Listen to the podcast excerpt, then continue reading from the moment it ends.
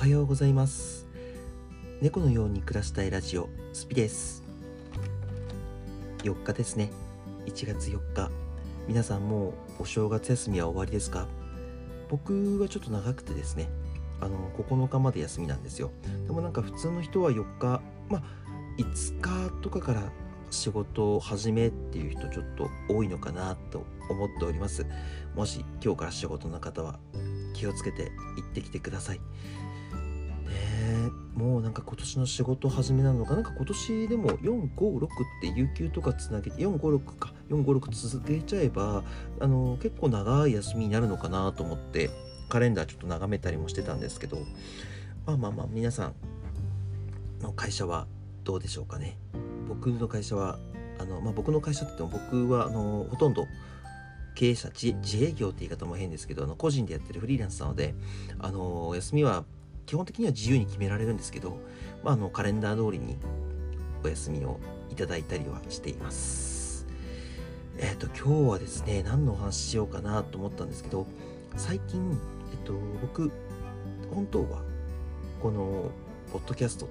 とか Spotify とかであのこのボイスブログの方ですごくあのフォロワーさんが増えて活躍できればいいなと思って今まあ始めてまだ4日目なんですけどあの TikTok とかやってるんですねで TikTok の方はあの顔出し配信であのちょっとやらせてもらってるんですけど TikTok の方もあのやってるっていうことで、まあ、ちょっとの配信だけなんですけどね、ライバーっていうところで、あの、お話しさせてもらおうかなと思っております。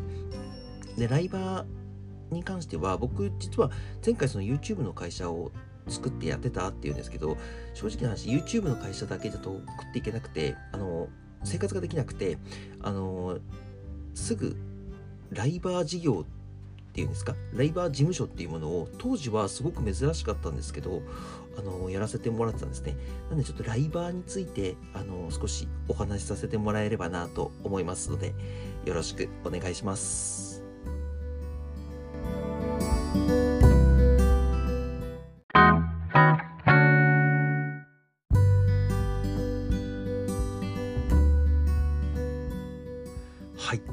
でライバーってどういう職業かっていうと、えっと、基本的には、えっと、配信アプリというものを使って、えっと、皆さんにこう生配信ですね。何かこう YouTube だったりとか TikTok だったりとかあとはもう17ライブとか有名なところだとポコチャとかありますよね。あの辺を使って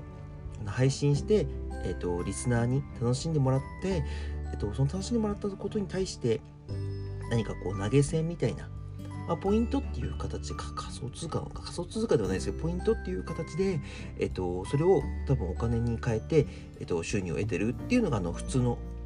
ライバーさん配信アプリのパターンなんですね。でもう一つのパターンがえっとこれはいわゆるライブコマースっていうものでライブ配信をしながら商品を売る、まあ、いわゆるなんかテレビ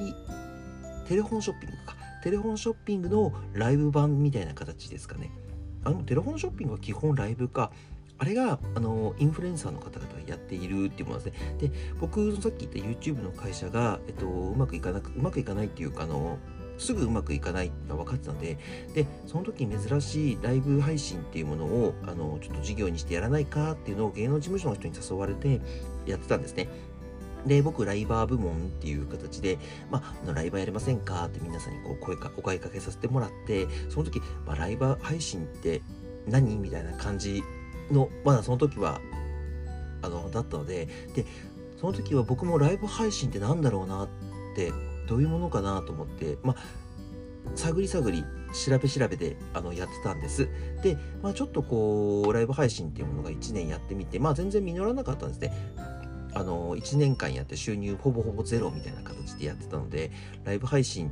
もう全然ダメな YouTube の方がやっぱいいのかなって思ってたんですけどその後に直後にコロナがすごい流行ってで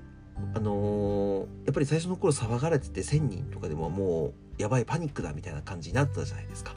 それで緊急事態宣言で、まあ、みんな外に出れなくなってその時にそのライブ配信っていうのがすごい爆発的に人気が出ましてでその時にうちの会社がもともとそのイベント会社みたいな形のところのライバー事業っていうのをやらせてもらってたので、イベントの方が全部なくなっちゃったんですね。で、イベントの方なくなっちゃったんで収入全くないんですけど、あの、ライブ配信の方々がすごい頑張ってくれて、すごい、あの、なんて言うんでしょう。会社が傾かず、むしろ上昇し、売り上げが上がってってるんじゃないかっていうぐらい回復してった。回復っていうか、その良くなってったんですね。で、あ、ライバーってすごいなと思ってでその時今ちょっと結構規制があってあのー、女子高校生とか男子高校生が結構厳しい今取締りに合ってるんですね。でやっぱりお金もらうことなんでバイトとはちょっと違う形でお金もらえるんであのー、多分規則とかが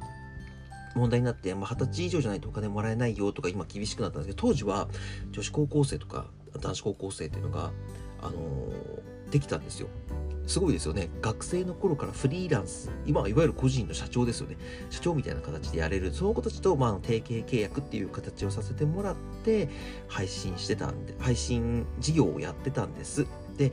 もうすごい子だと1時間で10万円とか20万円とか稼いでて、はあ、この子たちすごいなと思って見てましたね。なんかもう、やっぱり見てる方も楽しいですし、あのやってる方もやっぱりこう見てる側が楽しんでくれるとすごく楽しそうに配信するんですね。で、まあ、それがぐるぐるぐるぐる回って、あのなんて言うんでしょう、盛り上がりを見せて、まあ、一つのイベント、ライブ配信イベントみたいな形になってるんですね。で、ライブ配信を、その、やってる子たちって、もう1時間とか、2時間とか、通に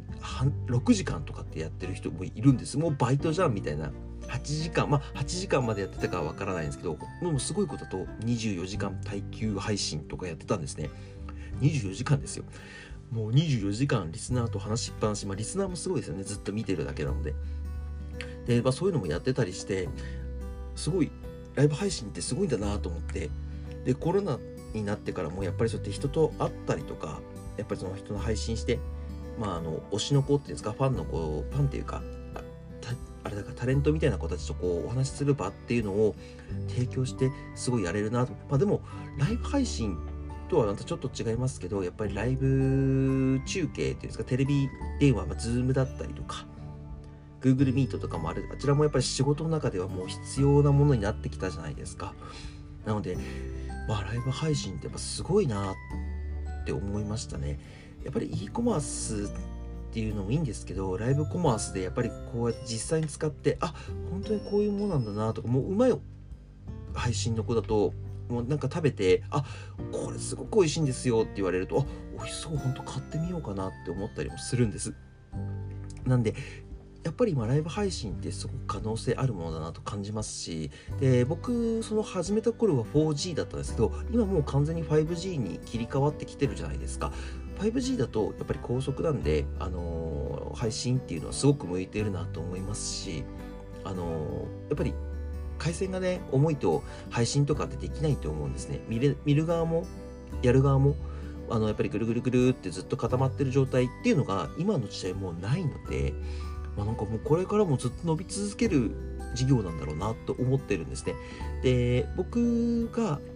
今 YouTube を始めて、で、まあ、少しでも、あのー、生意気じゃんけんっていう YouTube を広めるために、えっと、僕の方も配信したりとかって今さ、TikTok の方にさせてもらってるんですけど、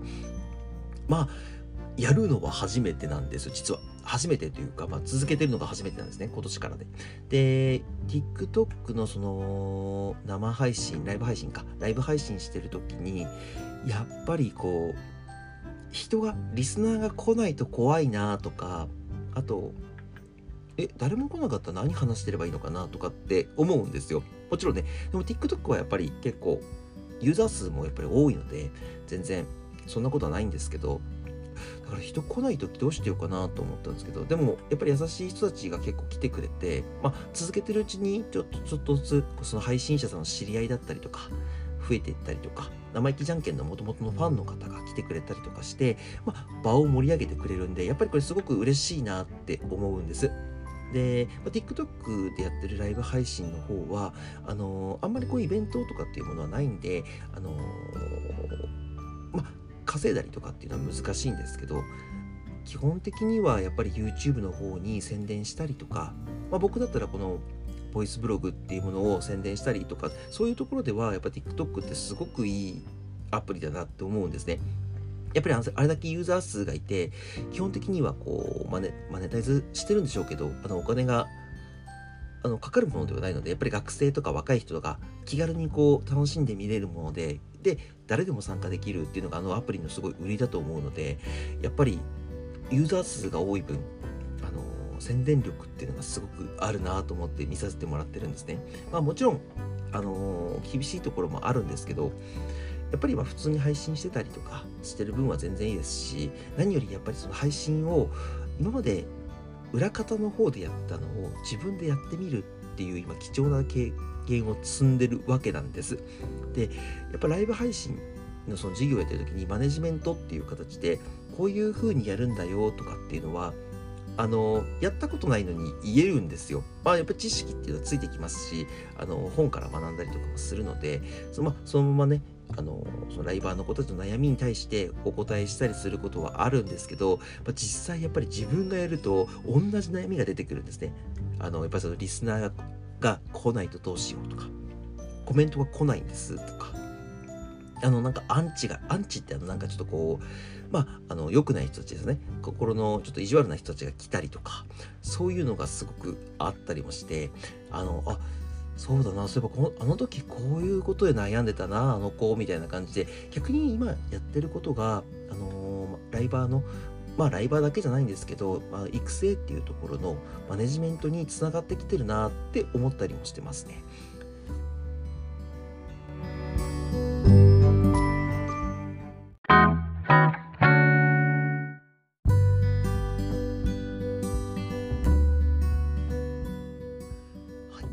はあのー、まあ、きっかけがね YouTube だったとはいえ、えっと、生配信をしようかなってまあ、今やってるんですけどね。顔を出してやってるんです。でまあやっぱりその昨日ちょっと話したあのダイエットしてそれを成功してあの見た目もねあのやっぱり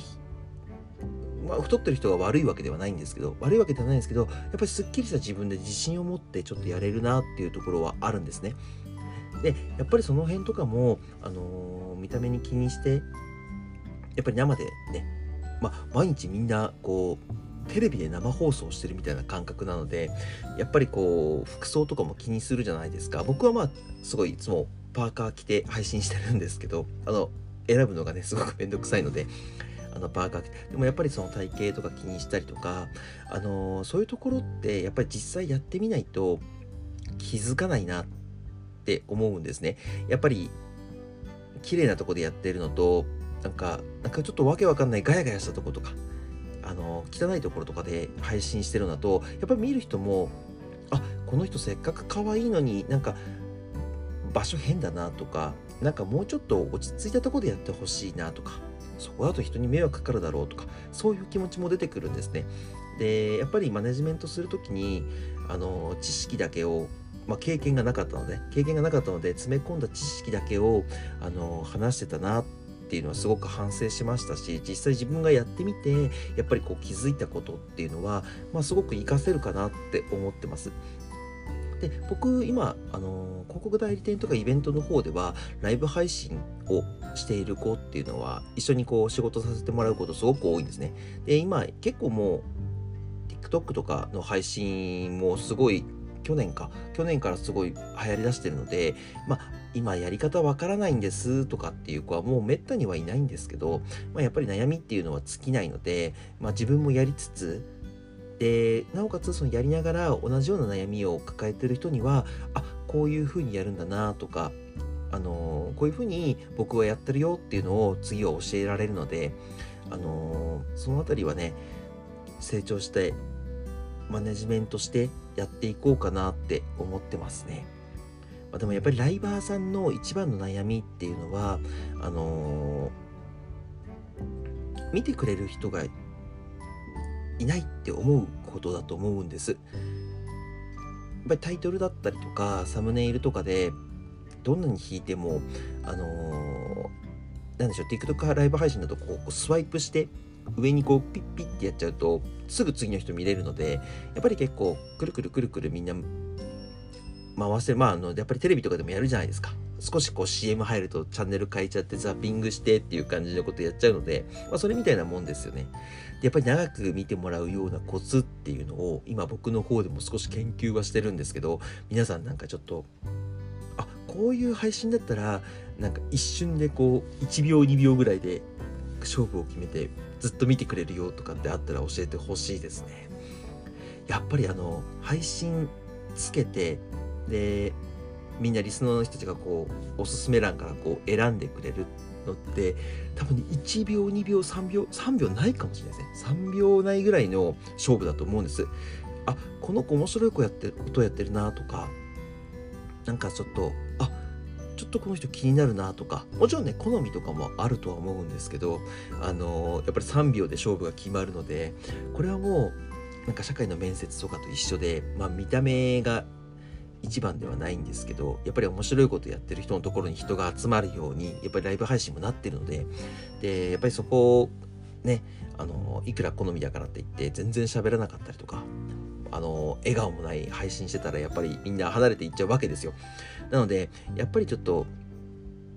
ね、ネタではないんですけどあの話す内容とかも今あの試行錯誤しながらやらせてもらってるんですけどあのやっぱりこのボイスブログとはちょっと違って顔出してますし表情も見えるのであのその分ねちょっとやっぱライブ配信の方が難しいのかなと思いつつも、まあ、ボイスブログの方は逆に声だけで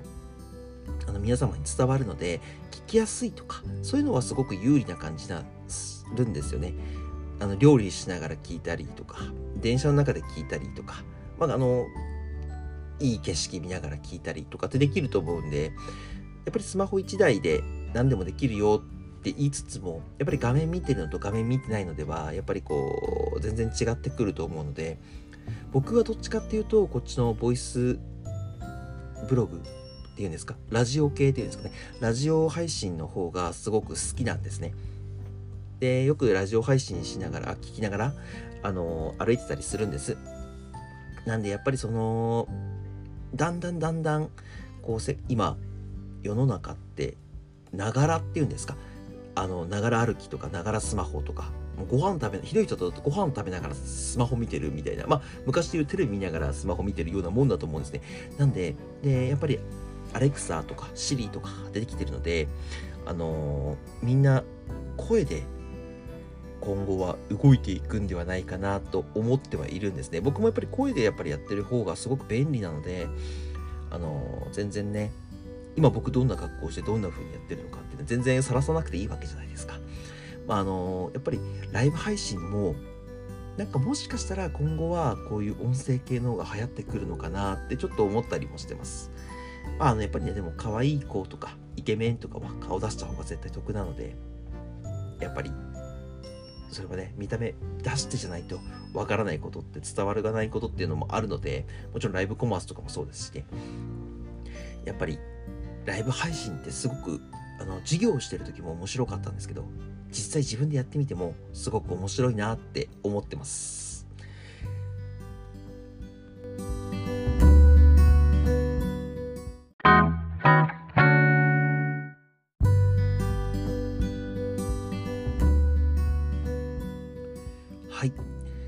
わけで今日はちょっとあの僕のライバー事業だやってた話と、あの、今ライバーをやってみてこういう風に考えてたんだなとかっていうその経験を今積んでいることのお話でした。まあ、TikTok のライブ配信の方はこれからも続けていきたいと思ってるのでちょいちょいちょっとお話ししていこうかなとは思ってます。それでは今日もご視聴ありがとうございました。TikTok、Instagram、Twitter、YouTube やっておりますので、概要欄に貼っておりますので、よかったらフォローお願いいたします。で、こちらの放送にも、えっと、フォローだったりとか、いいね、あとコメントいただければ、すごくすごく励みになりますので、ぜひよろしくお願いします。はい。では次回の放送でまたお会いしましょう。バイバイ。